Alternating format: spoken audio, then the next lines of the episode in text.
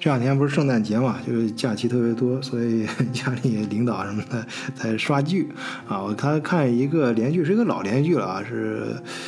叫什么那个古董局中。局啊，我跟着扫了两眼，哎，其中有几个画面我留下了深刻的印象。首先说明是有一个电影版的，还有一个电视剧版的。我说的是电视剧电视剧版的，里面有一个日本演员，他确实也扮演一个日本人，他在中间给我留下了很深刻的印象。我我我我记不清他叫什么名字了啊，就是他他化妆啊。就是他扮演的那个人，就是将近他扮演那个人，应该在角色里面是个很年轻的女子，但是能明显看出来啊，她的化妆就化的是介于三四十岁的女人这个样子，很明显能看出来这个年龄。我我为什么印象特别深刻呢？因为按照一般的连续剧啊，咱们尤其是网络剧啊，还有一些低成本剧，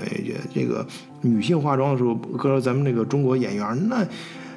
那化妆就是那恨不得四五十岁的女人都给你化成那个奔着十八岁的大姑娘去那那个方向去画，要画的越年轻越好。但是这个日本女人她的化妆就。画的我我不知道这是非常淡还是咱们说那个素妆，这个我不太懂啊。因为确实，虽然这个题目我们叫女人，这这这一期节目的题目是这样起，但我真的不太懂化妆。就我们家领导说我那句，你平常自己那个洗脸都很少用洗面奶的人，就还还还还敢谈这个化妆？呃，但是我我这也是刚刚跟朋友一块吃饭，我聊起来这事儿的时候，我突然觉得我好像对这个事儿有一点新的看法。哎，我不记我我没有听过其他人这样说过，但是我感觉到啊，就是看的那个女人那个化妆时候，我感觉她化妆就就不像，就是不是为了把她画的更年轻，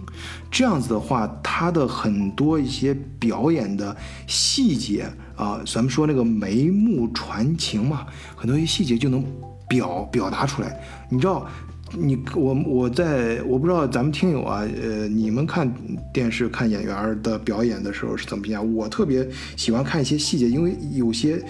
表达一些情感在电视剧有感染力的，往往是那些细微的表情，那些微表情，哎，就就特别有感染力，哎，特别能显示出来这个演演技的功底。但是如果你这个妆化的，你想，我就刚才说嘛，现在好多那个演员啊，明明年龄已经很大了，硬是要把他画的跟那个。十几岁的少年一样，让阿星化成小姑娘，她脸上那个那层妆啊太重了，那感觉脸上跟贴了一层瓷片一样。呃，那她很多一些表情，她就。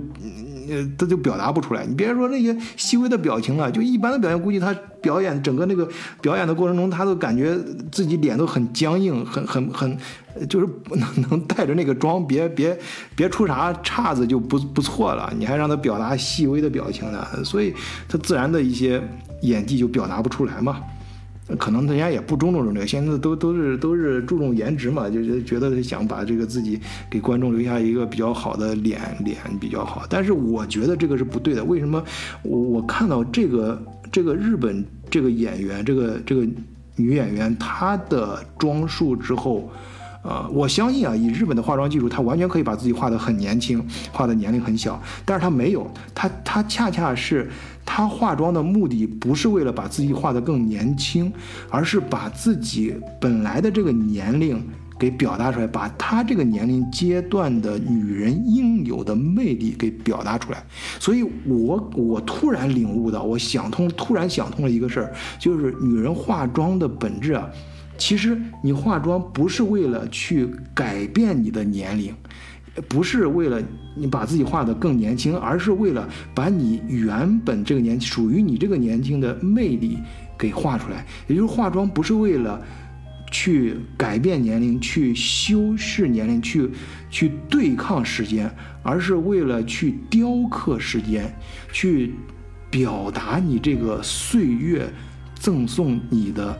那份独特的韵味儿，所以我认为真正的化妆不是为了对抗时间、隐藏岁月的痕迹，而是为了雕刻时间、展示岁月的魅力。